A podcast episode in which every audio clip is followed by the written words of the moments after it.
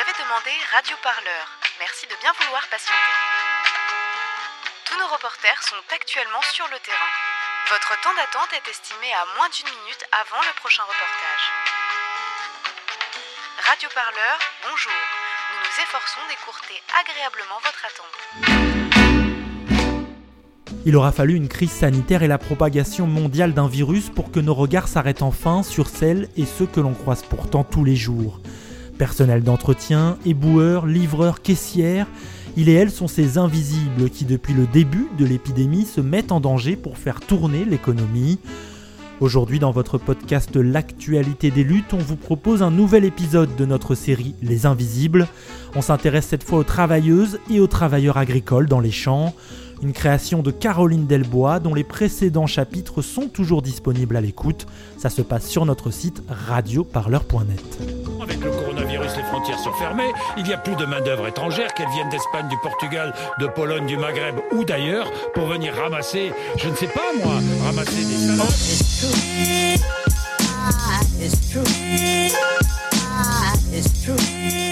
Aujourd'hui, les agriculteurs, c'est pas le problème de payer la main-d'œuvre, c'est qu'ils n'ont pas assez de main-d'œuvre. Moi, je veux lancer un grand appel. Un grand appel à l'armée de l'ombre. Un grand appel aux femmes et aux hommes qui aujourd'hui ne travaillent pas. Rejoignez la grande armée de l'agriculture française.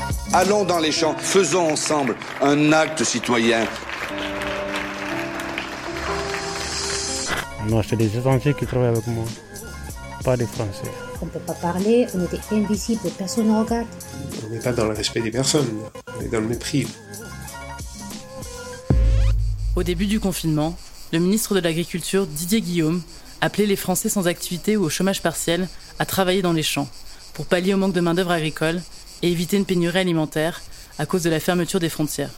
Chaque année, environ 11 000 ouvriers agricoles étrangers saisonniers viennent travailler dans le seul département des Bouches-du-Rhône. Ces travailleurs migrants en provenance d'Amérique du Sud, d'Afrique du Nord et subsaharienne, constituent une part de plus en plus importante de la main-d'œuvre agricole française.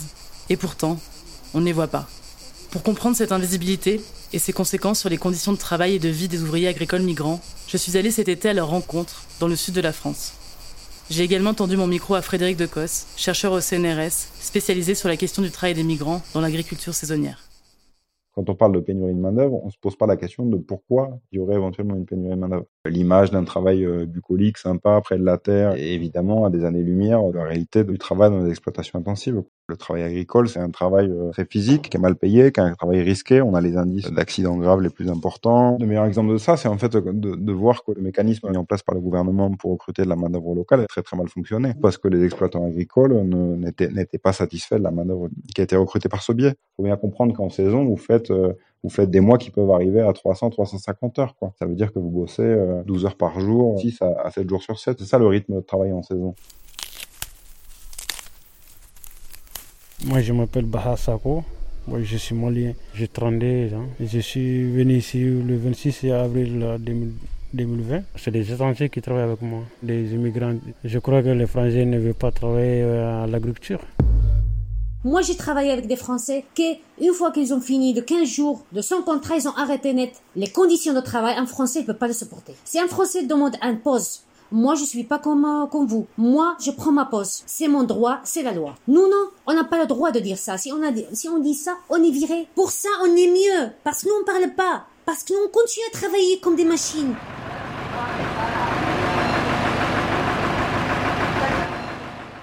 Certains ouvriers agricoles migrants arrivent dans les champs de Provence via des contrats saisonniers de droit français. Mais depuis les années 2000, s'est développé un nouveau mode de recrutement, le détachement. Ce système permet à des entreprises de travail temporaire basées en Espagne d'envoyer ses ouvriers agricoles dans les exploitations en France. De son côté, l'exploitant agricole français n'a qu'à signer un contrat avec l'entreprise d'intérim espagnole qui s'occupe de lui fournir des salariés à la demande et de les gérer administrativement. En pleine pandémie, alors que les frontières étaient officiellement fermées les entreprises espagnoles ont continué d'envoyer des bus remplis de travailleurs saisonniers en France, en contournant les points de passage habituels et les exposant ainsi à de forts risques sanitaires. Les entreprises euh, de travail temporaire espagnoles faisaient en fait monter régulièrement des contingents de travailleurs avec l'application de mesures sanitaires qui étaient euh, défaillantes. C'est ce qui explique l'apparition des clusters en Provence, sur place, les modalités d'hébergement et cette espèce de mobilité permanente en fait a fait que les cas de, Covid importés se sont rapidement développés. C'est quelque chose qui a plutôt aidé à construire l'image d'une population opportuniste euh, qui vient là euh, pour piquer le, boulot des Français et qui en plus fait courir à la population un risque euh, comme celui du, du Covid. Quoi. Mon nom, c'est Jean-Yves Constantin. Auparavant, j'étais salarié agricole. Au sein de la CFDT, c'est plutôt moi, au niveau de la production, qui accompagne les salariés agricoles. On parque les gens sans même de soucier de savoir dans quelles conditions ils peuvent vivre. Donc des choses qui sont complètement enfin, surréalistes et qui montrent bien euh, le non-respect des personnes, de leurs conditions de vie, de, l'ensemble de ce qu'elles sont. Quand vous avez euh, 130, 150 ou 200 personnes dans le même lieu pour lequel euh, il y a éventuellement qu'un seul lieu de cuisine, euh, qu'un lieu de, entre guillemets, salle de bain, les précautions ne sont pas mises en œuvre. Il y a un des lieux, hein, euh, il y a eu un test de fait, euh, il y avait une première semaine, je sais plus si c'était 7 ou 8 personnes qui étaient positives, et huit jours plus tard, c'était 26 personnes. Les premiers tests qui ont été faits, les résultats ont été donnés à l'employeur. Alors d'abord, c'est un scandale en, tant que tel. Dans la mesure où vous êtes déjà en position tendue avec votre employeur, lorsque l'employeur vous dit euh, « t'as le Covid », il vous dit pourquoi? Parce que c'est vrai ou c'est pour vous embêter?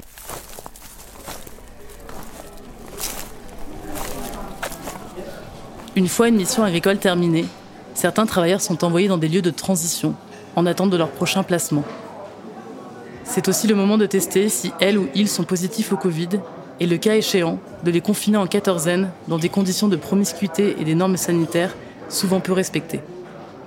Parmi ces lieux, on retrouve le mât de la Trésorière, une bâtisse isolée en pleine campagne camarguaise, appartenant à Terra Fecundis, considérée comme insalubre par la préfecture des Bouches-du-Rhône. Si c'est fini, il va t'envoyer ici. Nous sommes là pour attendre dans leur, dans appel.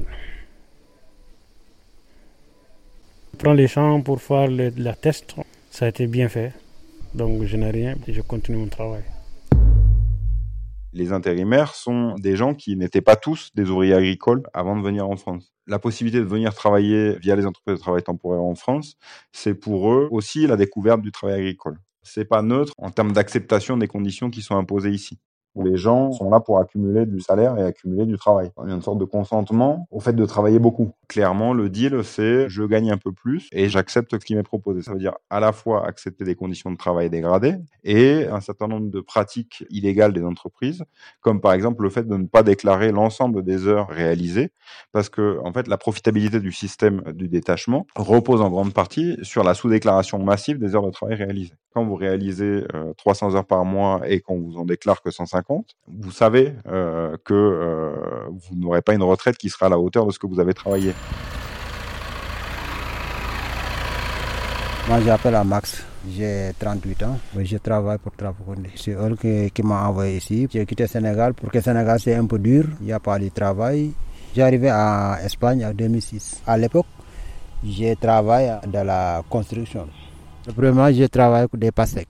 C'est très dur et s'il y a beaucoup de kilos. Le premier jour, moi, disais, je, sûrement, je ne peux pas continuer. Mais deux jours après, je ne sentis rien, je travaille, je gagne 1200. Ça va.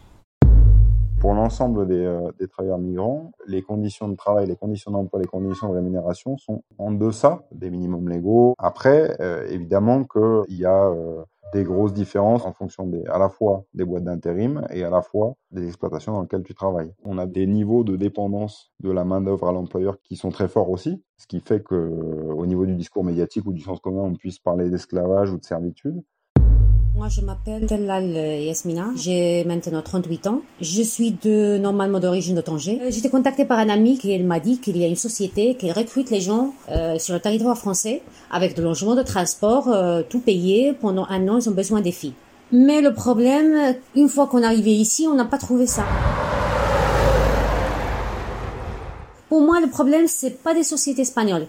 Pour moi, le problème, c'est des sociétés françaises qu'ils ont accepté ça. Des contrats marqués de lundi à, vendredi, qu'ils nous faisaient travailler de dimanche, on n'avait pas le droit de la pause. Des accidents de travail qu'ils n'ont pas déclarés. J'ai fait un accident de travail. J'ai vu des filles pleurant parce qu'elles n'étaient pas bien payées, parce qu'elles n'étaient pas logées et dormaient dans la rue. On a travaillé à Saint-Martin-de-Croix, dans la fraise. Et ma collègue, elle a perdu la conscience deux fois parce qu'il était 60 degrés de, le, Il n'avait pas le droit de boire de l'eau. Il n'avait pas le droit de manger de 6 heures du matin jusqu'à 1 heure de l'après-midi. Un détachement, ça veut dire une personne, elle faut respecter la loi de pays d'accueil. Personne n'a respecté cette, euh, personne, ni les sociétés françaises, ni les sociétés espagnoles. On est des, comme des pièces détachées. C'est mieux dire ça que de travailler à. J'étais harcelée, j'étais touchée, ils m'ont sorti 20 personnes pour nous agresser parce qu'on a dit ah non non vous trompez, nous on n'est pas des putes. Et excusez-moi, non non, on, on est venu pour travailler. On était touchés, embrassés devant de toutes les patrons françaises et tout le monde rigole. Quand on a commencé à parler, c'est pas normal, c'est pas normal tout ça, on a parlé avec le gérant français, votre responsable, il a fait ça, votre employeur, ils ont fait ça. Qu'est-ce qu'il a fait le patron français? Il a appelé à la société espagnole, elle a dit, vous arrêtez cette fille. On était virés. On a fait un procès à Laboratoire en 2017. Dans notre plan, on a parlé de, des harcèlements parce que moi, comme une femme dans le siècle 21, qu'elle passe des choses comme ça dans un pays européen, et on parle de droits des femmes. La légalité, j'ai pas vu de légalité. La fraternité, j'ai pas vu de fraternité. C'est pas partout qu'elle passe des choses comme ça. C'est pas toutes les exploitations françaises euh, sont pareilles. Mais la majorité profite de ce système et la majorité, ils sont d'accord avec ça.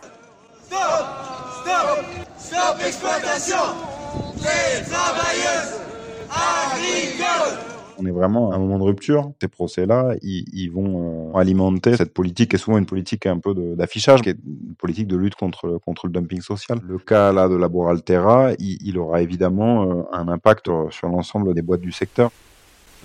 Au bout de quelques années, certains salariés agricoles obtiennent la nationalité espagnole par mariage ou ancienneté migratoire. Grâce à leur expérience de détachés agricoles et aux relations qu'ils ont nouées, ils sont embauchés en direct par les agriculteurs français et peuvent s'installer durablement dans les villes de Provence. Me llamo Nelly Berrones, soy ecuatoriana y tengo 58 años. En el año 2012 metió, metí yo mis papeles para la nacionalidad española. Y, y, una vez que salió la nacionalidad, pues nos quitamos Terra Fecundis para irnos directo con Gailet es de la manzana. Pues ahora que trabajo directo, estoy bien, yo tengo mis, todas mis horas cotizadas. Es trabajo duro, pero me gusta. No puedo decir que está todo perfecto. Hay cosas que se pueden mejorar, pero bueno. L'invisibilité euh, de cette population-là, elle est très forte, liée euh, ben, euh, au fait que, c'est des populations qui sont saisonnières, donc ils viennent ici le temps d'une mission, d'une saison qui peut durer un mois, deux mois, trois mois. En fait, les gens vivent, très reclus sur les, exploitations agricoles. Hein. Une autre dimension du problème, dans les zones de production, les gens ont tendance à considérer que, cette main-d'œuvre n'a pas sa place dans les villages. On est quand même dans des régions où l'extrême droite fait, des, fait des scores importants. Il y a cette idée que les gens viennent pour travailler, ils ne sont pas légitimes à être dans un autre lieu que le, le lieu de travail le consommateur a tendance à regarder plus les aspects sanitaires, les aspects de bien manger, etc., que les questions de main-d'œuvre qui sont derrière. Il est très difficile d'arriver à améliorer les conditions de travail de la main-d'œuvre étrangère si le consommateur ne prend pas conscience et ne prend pas en main ces questions-là. On en est là parce qu'on a fait un choix délibéré de sous-payer le travail agricole et de maintenir les prix de vente là où ils sont. Tant que ce virage ne sera pas pris, tant que les producteurs resteront dans cette impasse productiviste, on aura ce type de conditions de travail, de conditions d'emploi, de conditions de rémunération dégradées.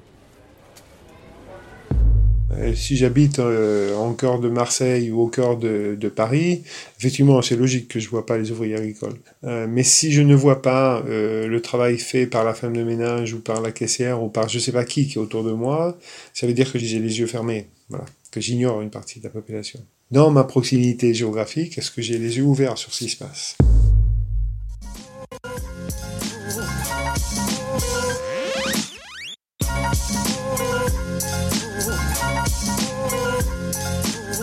Radio Parleur, le son de toutes les luttes. Écoutez-nous sur radioparleur.net.